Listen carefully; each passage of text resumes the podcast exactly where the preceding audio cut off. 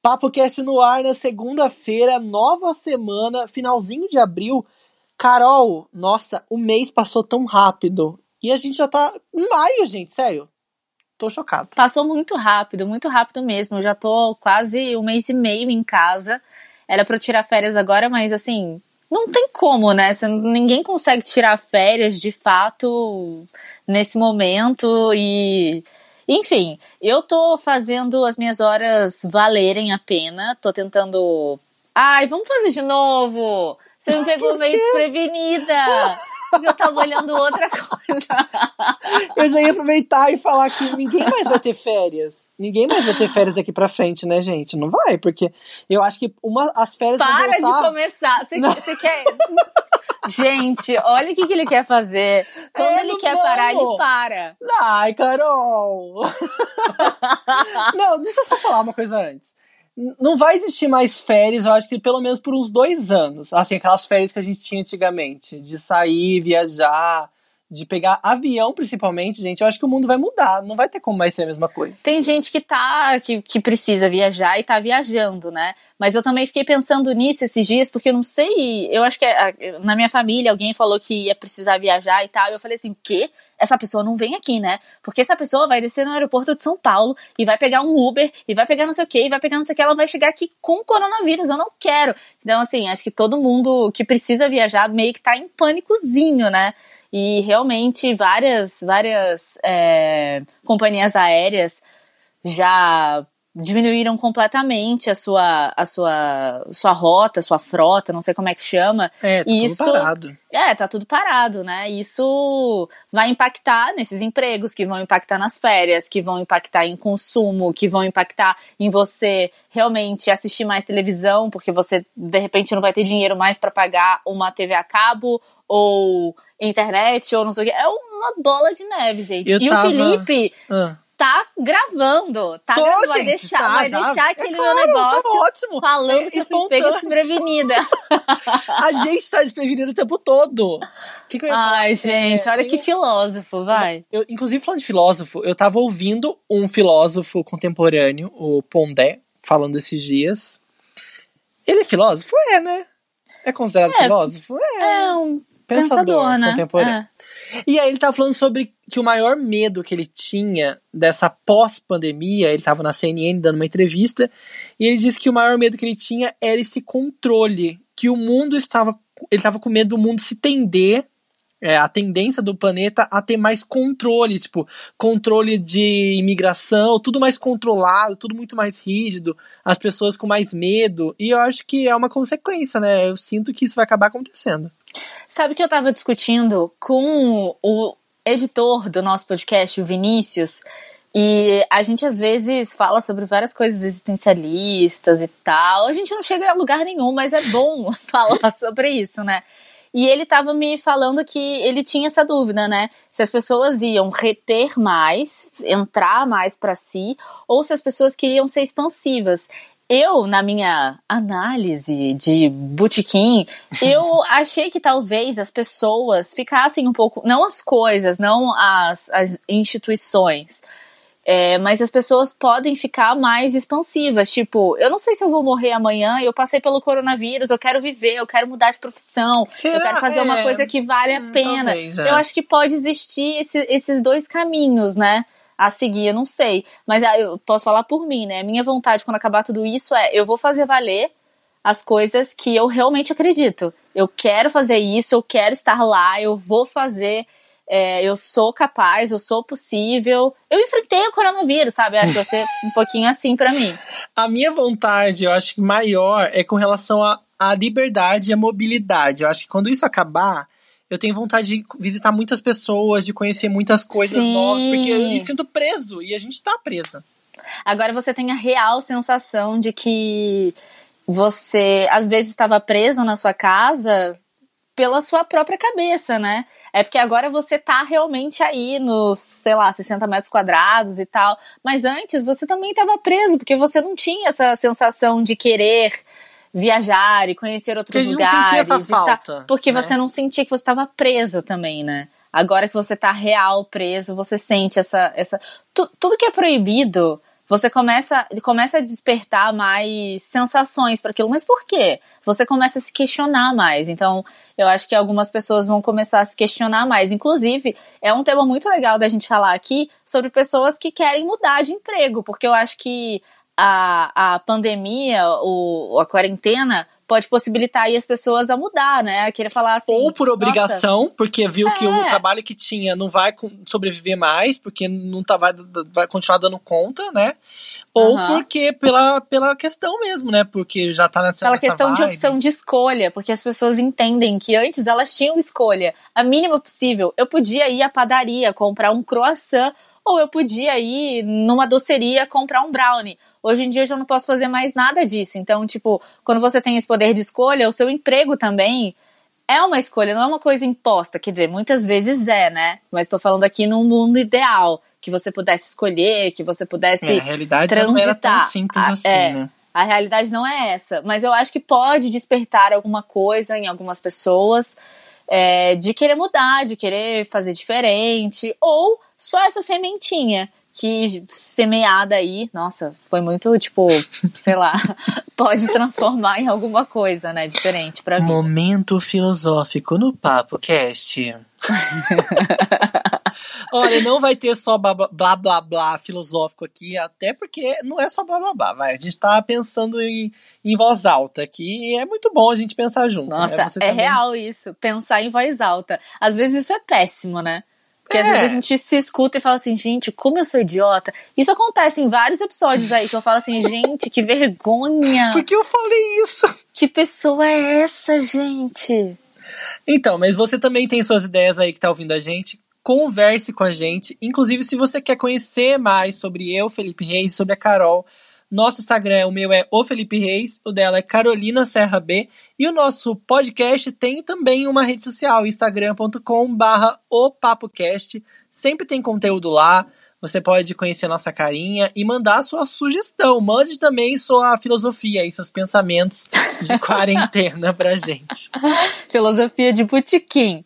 E ó, se você quiser saber um pouquinho mais sobre o assunto que a gente vai falar aqui, não precisa esperar até a gente chegar naquele assunto. É só você abaixar aqui e olhar nossa descrição e o tempo vai estar tá escrito junto com o, o, assunto, o tema do assunto. Se você tiver no computador, dá para você clicar e já ir direto para aquilo que você quer ouvir. Hoje vamos falar da crise do governo Bolsonaro. Teve, demissão, teve o pedido de demissão de Sérgio Moro. Olha, um monte de tweet, um monte de coisa acontecendo. Daqui a pouco a gente fala melhor sobre isso. Também vamos falar que a Polícia Federal identificou Carlos Bolsonaro como um articulador no esquema criminoso da fake news e surpreendendo aí zero pessoas. É, isso aí de acordo com a Folha, daqui a pouco a gente se aprofunda um pouco mais. Tem o Big Brother Brasil, né, que tá deixando já aquela tristeza no coração. Hoje, segunda-feira, grande final do BBB. E o que vamos fazer, gente, sem Big Brother? O que o Brasil vai fazer? Não sei, mas daqui a pouco a gente conversa melhor. E ó, vamos te contar sobre a live da Ivete Sangalo. Eu não sei se você assistiu, mas foi uma live bem dentro de casa, assim, foi bem surpreendentemente real e vamos conversar sobre os impactos dessa live. E tem um assunto bem mais polêmico do que a live, né? Gente fazendo um esquenta em casa, Felipe. É, teve famoso por aí que fez festinha e polemizou, inclusive uma famosa que já teve coronavírus, você já sabe quem deve ser. Daqui a pouco a gente vai se aprofundar mais sobre essa polêmica aí da Gra Gabriela Pugliese. Nossa, é mais difícil falar Pugliese, você errou no Gabriela.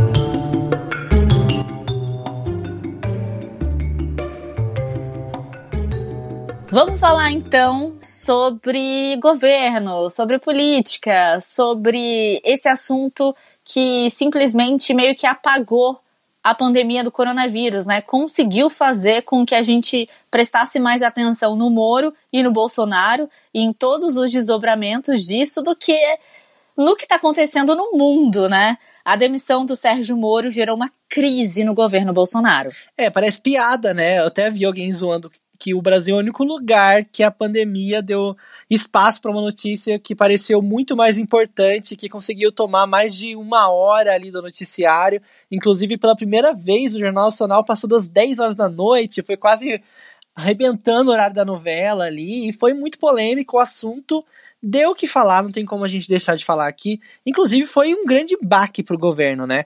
Como, inclusive, é, eu estava até ouvindo algumas pessoas falando sobre esse assunto, eu até trouxe alguns trechos de uma análise da Gabriela Priori, que é uma advogada e analista política, e ela contou um pouco sobre esse baque que o governo sofreu. Então, sem dúvida nenhuma, esse é o maior baque do governo, que o governo Bolsonaro sofreu até agora, e foi um movimento inteligente, a meu ver, é, feito pelo Sérgio Moro, porque todas as críticas ao Moro na condução da Operação Lava Jato tem a ver com a, a, forma política com a qual ele agiu e com a parcialidade dele na condução dos processos.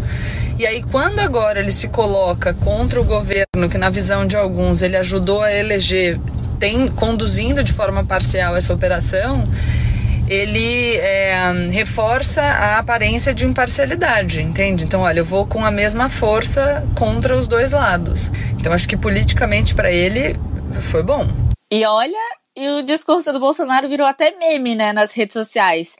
Porque ele falou, falou, falou, a gente não entendeu nada, a gente ficou assim, gente, não é possível, será que eu não tô entendendo? Eu perdi alguma coisa? Pulou, travou, o que que aconteceu? No discurso do Bolsonaro fica muito claro, uh, muito clara essa obsessão que ele tem por se reafirmar como sendo a pessoa que manda, eu que mando, as pessoas têm que se submeter ao que eu decido é, é muito curioso. Um, um, vocabulário bem ruim. Eu achei o discurso dele bem ruim, para ser bem sincera. Super autocentrado, falando as coisas dele. Depois falou de, uma, de uns assuntos que não tem nada a ver. Foi, falado em metro. É, nossa, eu nem me lembro de tanta coisa que ele falou, porque ele falava umas coisas e dizia, gente, o que, que ele tá falando agora? Enfim, eu achei péssima comparação do tanto de atenção que a polícia dedica ao caso de quem mandou matar Bolsonaro e quem mandou matar Marielle. Gente, não tem o menor sentido essa comparação. No caso do Bolsonaro, é, o Adélio foi julgado, entendeu? É, no caso da Marielle, a gente está aí há tanto tempo sem uma solução para esse caso ainda. Quer dizer, que, que, que isso? Que coisa, que comparação mais infantil até. É, realmente, gente. Discurso maluco e não é só isso que aconteceu, muita coisa continuou acontecendo depois. Teve vários tweets, prints de conversas. Olha, teve uns prints exclusivos que foram dados no Jornal Nacional, teve depois alguns exclusivos na CNN Brasil.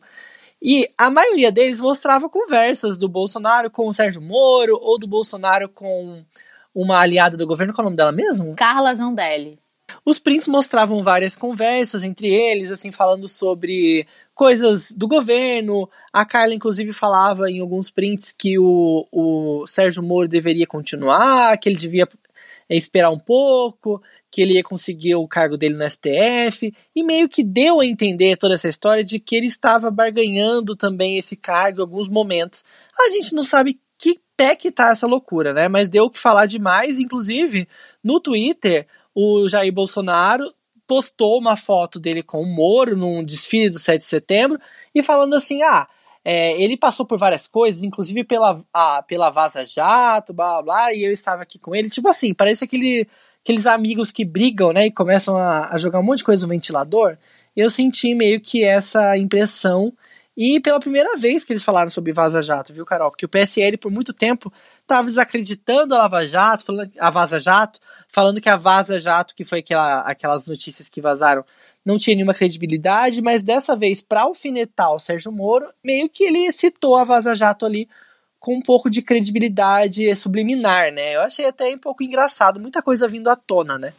E no próprio discurso, você sente que ele estava emputecido, sabe? Tipo, ah, é? Você falou de mim, eu vou começar a falar de você também. E se eu duvidar, vou começar a falar da sua mãe, sabe? Assim, tipo, uma coisa bem quinta série. Eu senti até no modo como o Bolsonaro começou a falar e tal. E eu acho que isso ainda vai dar muito pano pra manga. Os dois vão se alfinetar muito por aí, porque com certeza eles devem ter historinhas e tem muita coisa aí que a gente não sabe e que eles podem se comprometer, tanto um quanto o outro, ou as fake news estão aí, né, mostrando que tudo pode acontecer. Nesse domingo teve carreata de apoiadores de Bolsonaro em Brasília e a maioria gritava que o Moro era traidor. A gente já espera, né?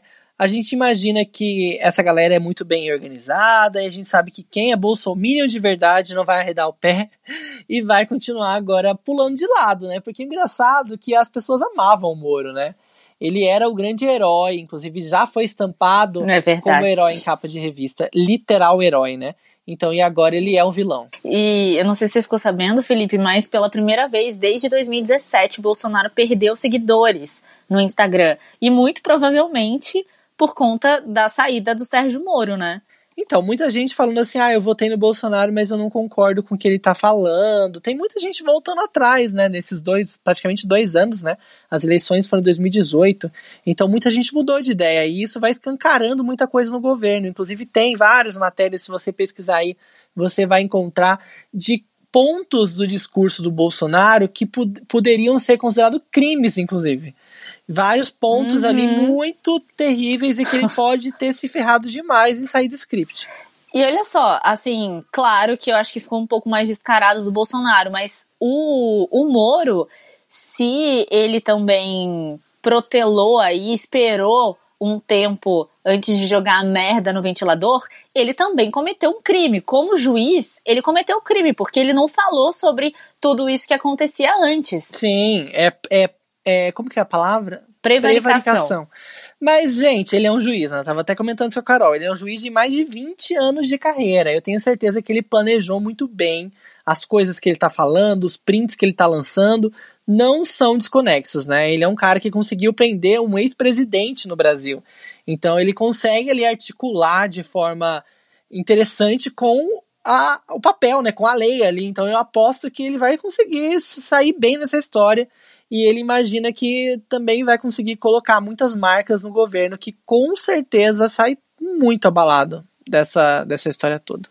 E fica aquela coisa, né? A gente não sabe, mas é muito provável que ele tente algum cargo aí mais para frente. E ele saiu antes que o pior pudesse acontecer, antes que a imagem dele saísse arranhada, né? Então, eu acho que de uma certa maneira ele ter pulado fora do barco agora foi bem positivo para ele. E o inquérito, Carol, meio que sigiloso, que foi descoberto ali por fontes da Folha, a Polícia Federal identifica o vereador Carlos Bolsonaro, filho né, do presidente, como um dos articuladores de um esquema criminoso de fake news. Dentro da Polícia Federal, não há dúvidas de que Bolsonaro quis exonerar o ex-presidente, né, o ex-diretor da Polícia Federal, Maurício Valeixo, por conta desse inquérito, saber que tinha chegado no filho dele é, o filho chamado por ele como 02, né? É, e chegou no 02. Fala né? Chegou sério, no 02 a, a, investigação. E não era de se esperar menos, né, Carol? Depois que a gente viu tudo isso acontecendo, inclusive da parte do Moro, a gente já imaginava, inclusive o Moro falou que o Bolsonaro queria ter o domínio da Polícia Federal, queria saber o que está acontecendo lá, e ele reafirmou isso no discurso dele que ele quer relatórios, que ele quer ter essa ciência do que está acontecendo na Polícia Federal, sendo que isso nem é atribuição de um presidente. Na maior parte dos casos que a Polícia Federal ela administra ali, eles são sigilosos e não são políticos, né? A Polícia Federal não é para ser política. Nossa, gente, é uma novela, sim, mas é uma novela que. Sabe aquelas Caminho do Coração da Record? que eu acho que ela, a novela teve 15 anos. Essa novela do Bolsonaro tem uns 15 anos e cheio de, de, de, de, coisa. O roteirista é meio ruim, às vezes ele esquece, vai passando de mão em mão.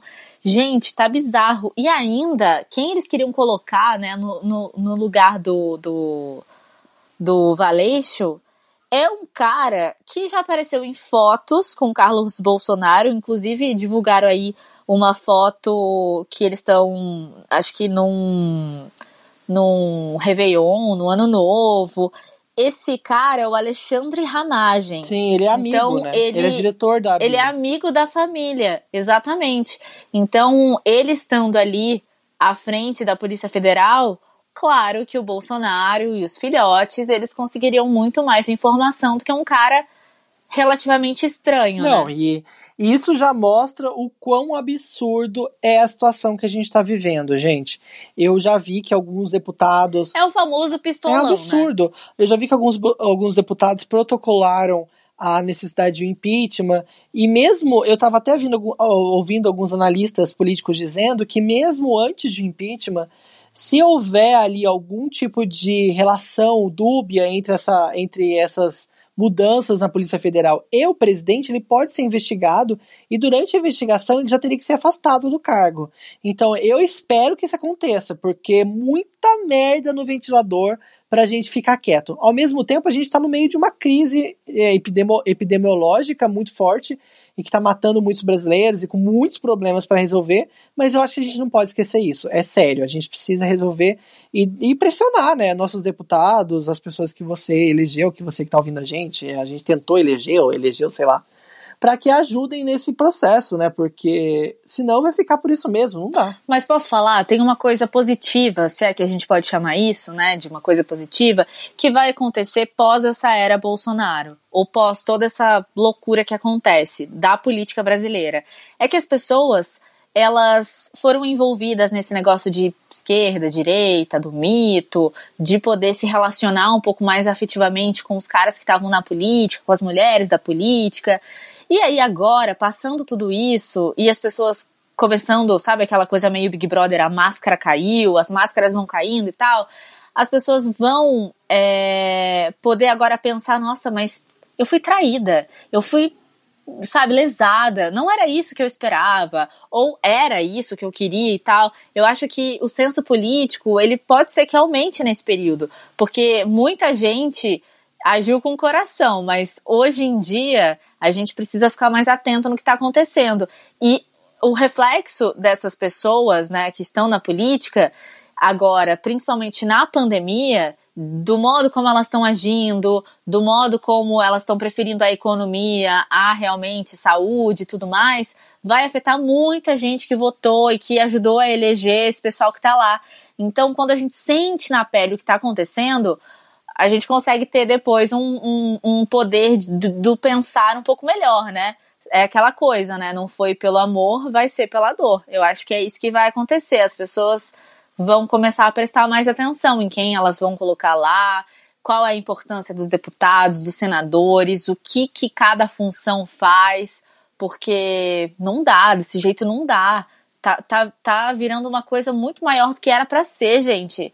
Era para governar. E não é isso que está acontecendo. A gente não está sendo governado. A gente está acompanhando aí vários conflitos e várias coisas. E o mundo está acabando.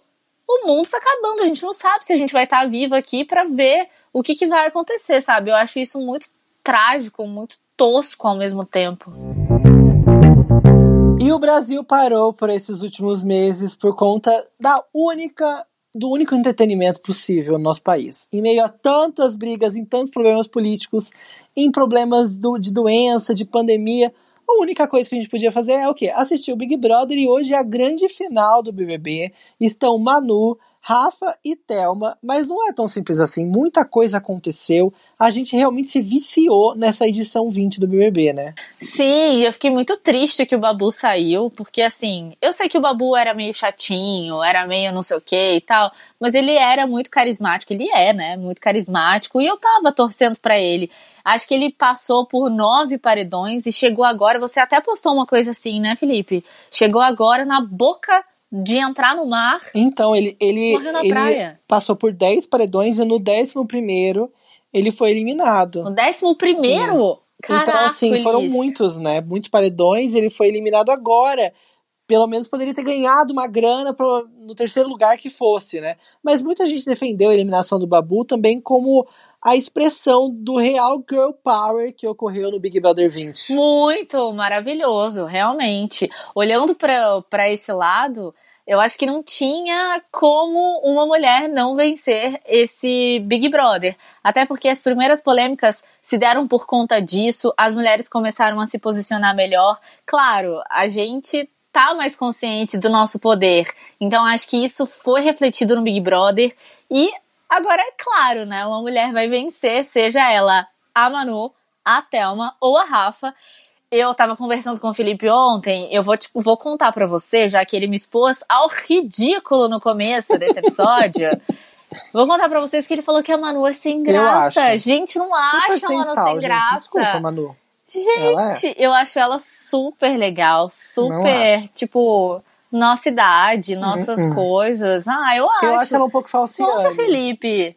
Eu, Por quê? Gente, o que, ela te Manu, fez? ela o que, é que ela te atriz. fez? Não tem como a gente deixar de ignorar isso. Ah, e eu sim, de e ela foi a pessoa mais estrategista do Big Brother. Inclusive, ela foi a que mais se deu bem em questão de marketing pessoal. A Manu, gente, ela tem mais de 12,4 milhões de seguidores nas suas redes sociais e ela conseguiu quase que triplicar os seguidores que ela tinha depois que Uhum. ela entrou no Big Brother. Então ela foi uma figura emblemática. E a outra pessoa que também despontou, que já era influenciadora, é a Rafa também, né? Que tá com 11,1 milhões. Então, assim, não só por isso, mas por outros motivos, ela criou várias estratégias. E eu sinto que ela não é uma pessoa muito, ver, muito verdadeira. E ela, mesmo que seja, eu acho muito chatinha. Não, não foi com a cara dela. Eu acho que a Rafa, ela foi a mais estrategista, tentou ali ser, ser neutra com todo mundo, sabe? Ser, ser bem apaziguador e tal. Teve os seus momentos, assim como a Manu, assim como a Thelma também. Mas nesse momento de final, vou falar quem eu gostaria que ganhasse. Eu gostaria que a Thelma ganhasse. Total na torcida da Thelma. Já sou Thelma desde criança, nasci torcendo pra Thelma. Inclusive porque ela foi a única pessoa ali que, que entrou realmente no Big Brother como uma pessoa comum, né, gente? Ela não foi, não foi convidada. Nossa, é verdade, Ela é, a única é verdade. comum na final e eu acho que ela merece total. E eu né? acho que ela foi, ela foi muito concisa, né? Ela foi muito clara, ela foi muito verdadeira. Ela foi o que ela realmente deve ser. Eu acho que a gente consegue ver essa na moldura clara e simples ou aquilo que se vê dela, sabe? Eles ganharam né, a placa do Guinness Book do mundo todo lá. Eles entraram para a edição histórica com aquela votação com mais de um bilhão de votos. E o que eu achei mais legal dessa situação é que o Thiago salientou que isso foi auditado. Muita gente está falando, né? Ai, eu não acredito nos votos do Big Brother, tem muita coisa errada, não é possível. As enquetes dão uma votação, chega na hora da outra. Mas para entrar no Guinness World, que é o, o a- essa entidade né, do Guinness Book, você precisa ter audição da, do- dos números, né? Então eles foram auditados. Comprovada. É, então realmente isso é prova que o negócio tem que ser minimamente plausível, né, para que aconteça. E você não vai falar quantos votos eles tiveram, porque eu nem sei se eu sei ler isso. 1 bilhão 532 milhões 944 mil 337 votos. é muita coisa. Foi né, gente? E foi né, tipo. de um programa de Isso que eu ia TV. perguntar. De, do mundo inteiro, Sim. de todos os tempos? do mundo inteiro. Uau. Foi a maior votação em programa de TV no mundo. Claro, né? Vamos ver se não vai ter em breve mais uma dessa, mas mobilizou muito, né? Foi no paredão entre o Prior, a Manu e a Mari. A Mari, tadinha, não, não brilhou muito nesse paredão. Quem mais foi. Foi com a Dilma. É, quem protagoni- protagonizou mesmo foi ali a disputa entre o Prior e a Manu. E eu quero ver como vai ser a final. Muita gente tá dizendo que a final vai ser meio que online, os participantes vão aparecer através de telões que vão estar no programa. E muita gente tá falando, e o, e o Prior, como vai ser, né? Porque ele foi. Hum, Ele foi acusado de. Mas ele foi citado ontem no programa. Foi citado, então... é. Ele foi citado e foi. Ele, o Thiago agradeceu ao Prior e à Mari que estão aqui fora já pelo, pelo é prêmio. Mas vamos ver como vai ser, né, a expressão dele lá nesse programa, sendo que ele tá sendo acusado de estupro, né? Então é uma coisa bem séria. Como que a Globo vai lidar com isso? Vamos ver então. Amanhã. Amanhã não, hoje, né? Daqui a pouquinho vai acontecer essa final. Vamos, vamos ver. As lives bombaram, continuam bombando. O que eu mais gostei até agora foi da Ludmilla, ela caindo na piscina, gente. Pra mim foi impagável. Ela é muito real, né? E também o que fez muito sucesso nesse último final de semana foi a live da Ivete Sangalo, que mostrou de forma natural, né? Tava ali com o marido e com o filho na cozinha, de pijama, mas eu achei que foi um natural, que queria ser natural, viu, Carol? Falso. Um natural bem falso. Com muita iluminação, com cinegrafista, com câmeras robóticas. Ah, Felipe, mas não tinha como ser. Não tinha como não ter cinegrafista ali. Claro, é. Te- ah, Eu acho que tinha um cinegrafista e tinha, e tinha alguém organizando ali. Mas eu acho que, assim, dentro da naturalidade, da, da, da possível naturalidade, foi legal. Eu só não entendi o marido dela que ficou lavando um pano, enxugando o negócio. Ficou, ele tava meio retraído, parecia que ele não queria estar ali. Achei isso meio assim, tipo, e ela indo lá e tipo, vem, dança comigo. O filho dela é a cara dela que dá até medo, né? O garoto começou a batucar nos lugares, foi bem legal. Eu achei que foi interessante e as pessoas também gostaram. Parece que esse é, saiu até uma matéria do Léo Dias falando que esse vai ser um tipo de live que as pessoas vão gostar de ver. Isso a gente estava falando, já falou por aqui antes dessa live acontecer. E ele citou também que a TV vai mudar e os padrões serão mais reais, porque as pessoas, a partir de agora, elas vão assistir mais TV do que, enfim, ter acesso à internet, ter canais a cabo, porque a gente sabe que a economia vai sim sofrer um abalo e a TV vai ser então um grande recurso para as pessoas se divertirem. O que eu fiquei vendo também foi essa questão das pessoas reagindo a isso, né? Uma coisa que eu achei engraçada foi que na Globo, né, na própria na Rede Globo, foi exibido por só 20 minutos a live da, da Ivete. E nesses 20 minutos parece que ela fez uns 4 ou 5 merchans. Eu nunca vi um programa tão rápido na Globo. Não, eu acho, eu acho que ela fez merchans. uns dois. Ela, foi, foi da Seara, três. Foi Seara. Vivo Seara. É... Vivo Seara. Ela fez mais dois, eu acho. Também ela fez, mas tudo bem. Eu assisti na TV, mas eu, eu, eu não Foi não bem espontâneo. foi, assim, uma coisa. É, foi espontâneo. É, não achei que foi tipo aquela Sônia Abrão que para. Gente, eu vou dar um recadinho só um minutinho. É que a Globo não, não achei tem que foi esse, assim. Esse, essa característica de colocar merchan tão explícito dentro do programa em tão curto tempo, né? Isso me surpreendeu. E muita gente falou assim também que pareceu que foi meio que armado. Olha, a gente vai colocar ali seu marido, fingindo que tá super natural, fazendo umas coisas ali, tentando fazer comida, sabe? Eu não sei se foi com essa intenção. Mas teve muita gente falando eu acho que, tipo, sim, vamos fazer não, né? naturalizar. Né?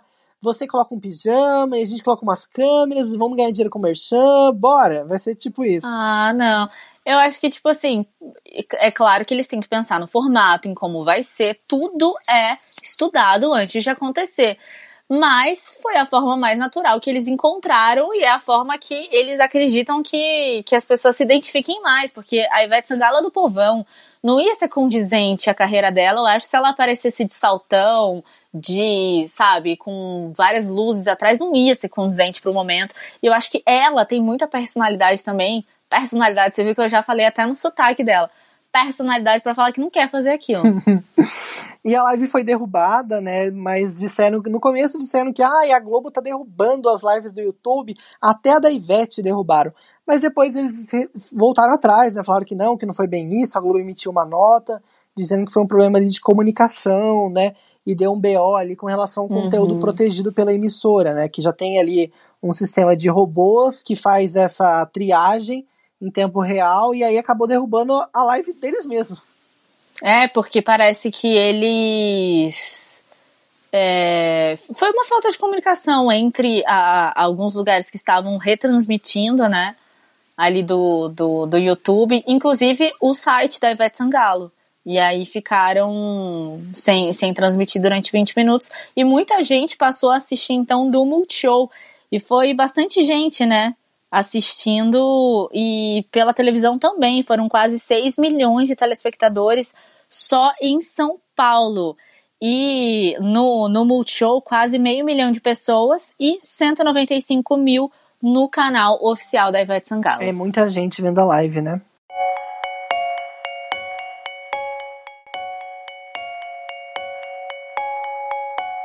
Carol, a primeira famosa que pegou coronavírus, que testou positivamente aqui no Brasil, foi a Gabriela Pugliese. A gente falou isso aqui no PapoCast.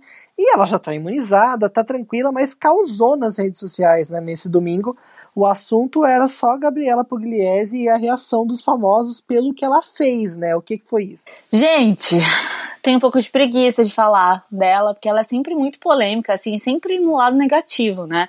Não sei se você conhece, você deve conhecer a Gabriela Pugliese, ela é uma é, influencer super da atividade física, alimentação saudável, e ela deu uma festinha para comemorar talvez aí com os amigos, a vida e tal. E ela começou a fazer uns stories absurdos, bizarros e totalmente sem nexo. Foda-se a vida! É, então, esse foda-se a vida que você ouviu agora foi da própria Pugliese. Ela falou isso e mais outras coisas nos stories, ela tava super à vontade com os amigos e pegou mal, né, Carol? Imagina, você tá no meio de uma quarentena e aí ela a pessoa começa a postar esse tipo de coisa. Ela influencia muita gente. Inclusive, eu, eu achei absurdo, porque primeiro que o casamento da família dela foi o maior foco de coronavírus no começo da pandemia aqui no Brasil, né? Foi o principal grande foco. Muitas pessoas que estavam nesse casamento lá na Bahia vieram para o Sudeste com a doença. Então, assim. Felipe, sabe, não faz foram sentido, 70 né? pessoas contaminadas no casamento. Então, 70 pessoas. Gigante, é muita E gente. essas pessoas contaminaram outras pessoas, ou seja, praticamente a família da Gabriela Pugliese contaminou muita Foi gente. responsável por uma boa parte da contaminação Sim, no Brasil. com certeza. Isso, isso já é fato, né? Dentre essas pessoas, a Preta Gil, que é a cantora Preta, Preta Gil, e a atriz Fernanda Paz Leme. Então, gente, é, ela deveria ter aprendido alguma coisa com isso, né? Porque ela pegou também, teve aquela polêmica da empregada doméstica tá junto com ela, ela testou positiva, a empregada lá com ela, isso foi bizarro também, ela fazendo stories, a empregada atrás. Teve também o fato de que ela, é, enfim, fala sobre ficar em casa, sobre as pessoas se cuida- cuidarem, sobre terem alimentação saudável, e ela fazer isso, comemorar, chamar os amigos, e dizem até que teve uma pessoa que fez ponte aérea pra ir pra festinha dela. É. Chocante. Mas aí parece que a pressão foi muito grande, até começaram a pressionar as marcas que patrocinam a Gabriela Pugliese sobre esse assunto, né? Porque aí fica feio, né? E quando dói no bolso, a pessoa acorda pra vida. E aí ela decidiu fazer um vídeo se explicando. Eu só tô fazendo esse vídeo pra pedir desculpa do fundo do meu coração. Ontem eu juntei meia dúzia de amigos aqui em casa, a gente pediu comida, a gente bebeu, eu me passei, postei, falei besteira, enfim, eu tô extremamente arrependida, tô mal comigo mesma, fui responsável, imatura e mais uma vez eu queria pedir desculpas. E eu errei porque não é pra juntar gente em casa, porque eu sei que tem é, pessoas passando dificuldade, porque é ofensivo, porque não ajuda ninguém nesse momento. É, a quarentena tá difícil pra mim, mas eu sei que tá muito mais difícil para outras pessoas. E eu que me proponho sempre a falar sobre como a vida pode ser maravilhosa, eu tenho que ter responsabilidade sobre o que eu faço, sobre o que eu posto, sobre o que eu falo. Então, mais uma vez, eu queria pedir desculpas assim do fundo do meu coração. Nesse vídeo que ela fez no story, ficou muito claro pra mim que é uma coisa bem roteirizada, que ela seguiu tudo o que pediram pra ela falar, tanto é que ela fez esse trecho no story e no feed dela também tem a mesma coisa. Ela seguiu o mesmo texto, gente, com as mesmas pausas, com as mesmas vírgulas e com a mesma entonação nas palavras que ela quis chocar e que ela quis chamar a atenção. Eu fico muito triste, porque uma pessoa que, sei lá, ela tem o quê? 4 milhões de seguidores, que influencia muita gente, que se vende como é, uma pessoa saudável, é muito triste, porque as crianças, os adolescentes seguem real esse, essas pessoas, né? Então, sei lá, é esbanjar da pior maneira possível. E algumas marcas já se posicionaram, inclusive uma aqui que é a Live Up, que é uma marca de saúde, eles falaram assim, ó, nós não incentivamos atitudes que possam colocar a saúde de qualquer pessoa em risco. Assim, estamos suspendendo todas as ações que tínhamos programadas com a influenciadora e adiantamos que esse é o nosso posicionamento em qualquer outra situação é, parecida, né? Situação similar. E foi a primeira a se posicionar, mas eu imagino que outras marcas depois dessa vão ficar mais espertas e podem ser até que se posicionem. Eu achei muito legal, Carol, os comentários da Tata Werneck na publicação da Pugliese. Pugliese. Gente, que nome estranho, né? E a Tata, sério, ela foi maravilhosa. Eu vou ler aqui na íntegra. Gabriela, você vai me achar uma babaca depois desse comentário, mas eu acho menos importante isso do que alertar as pessoas. Estão pedindo caminhão para os hospitais, porque está um caos. Minha prima médica que pegou, entre parênteses, coronavírus, chega chorando em casa, porque eles já têm que escolher quem salvar. Você já teve, está teoricamente imune, entre aspas. Eu acho que essa atitude, ainda mais para um monte de gente que te segue e se inspira na sua vida saudável, foi inadmissível. E olha, realmente foi chocante o que ela fez. Eu acho que o pior não é nem fazer, o pior é fazer e postar. É, e ainda falando sobre a Tatá, ela acabou de publicar também no Twitter o seguinte: Eu tomei a decisão de expor os colegas que dizem para ficar em casa e não estão, ou dão só uma passadinha ali desnecessária que pode contaminar uma galera. Hipocrisia do cacete. Ou seja, ela falou que ela vai falar aí sobre as pessoas que ela conhece que falam uma coisa e fazem outra. Gente, é para ficar em casa? Vamos ficar em casa geral, né? Não é para ficar fazendo festa. A mesma coisa eu acho que aconteceu com uma influenciadora que eu não vou lembrar o nome porque ela é teen, da galera teen. Você sabe quem é? Eu acho que ela namorou com aquele cantor do Sar, Sarra, Kevinho. Você sabe o nome dela? Nossa, não sei. Não, vai contando Flávia aí que eu vou tentar Pavanelli, pensar aqui. eu sobre- acho. Pavanelli, Pavanelli 20. Ela também, ela também pegou coronavírus e ela falou que tinha pego dos entregadores, da sacola dos entregadores de aplicativo. Só que daí a própria internet caiu em cima, falando: gente, como assim? A menina recebeu botox na cara em casa, a menina recebeu várias pessoas em casa para fazer tratamentos estéticos e tá falando que pegou da sacola dos entregadores de aplicativos. Como assim? É para ficar em casa, mas en- entenda o Chocante, seguinte, né? quando uma pessoa vai até a sua casa, ou quando você chama pessoas e continua em casa, você também está exposto ou exposta ao vírus. Então precisa ter uma coerência aí no que você vai falar. É triste, viu, gente? Mas eu acho que não tem nem mais o que comentar. A Tata Werneck já falou por todos nós, fiquei bem feliz com o comentário dela. E você que tá também vendo seus amigos aí saindo e postando coisas nas redes sociais, também é uma pessoa responsável e você pode também falar. Não é só porque seus amigos não são famosos que eles também não podem levar uma dura, né? Inclusive, quando eu vejo uma coisa estranha, eu já mando mensagem lá no direct. Olha aí, o que, que é isso? Que porra é essa aí? e você também pode fazer o mesmo. E se você tiver dicas de temas, de coisas que a gente possa falar aqui, se você tiver comentários sobre esse episódio ou sobre outros papocasts, pode mandar pra gente nas redes sociais. O Instagram é arroba o papocast. E a gente também tem nossas redes sociais pessoais. O meu é o arroba o Felipe Reis e a Carol é Carolina Serra B. E a gente se ouve de novo na quarta, né? Já sabendo quem ganhou o Big Brother, que é um grande A importante grande tema desse podcast. né? A gente já sabe que é uma mulher. Infelizmente não sou eu. Mas tudo bem. Beijo, gente. Ah. Tchau. Felipe, você vai ter que Tchau, se gente, um contentar, não é você. Quem sabe no BBB 21? Será que eu me inscrevo? Tô pensando. Ai, eu, vou, eu voto em você. Duvido.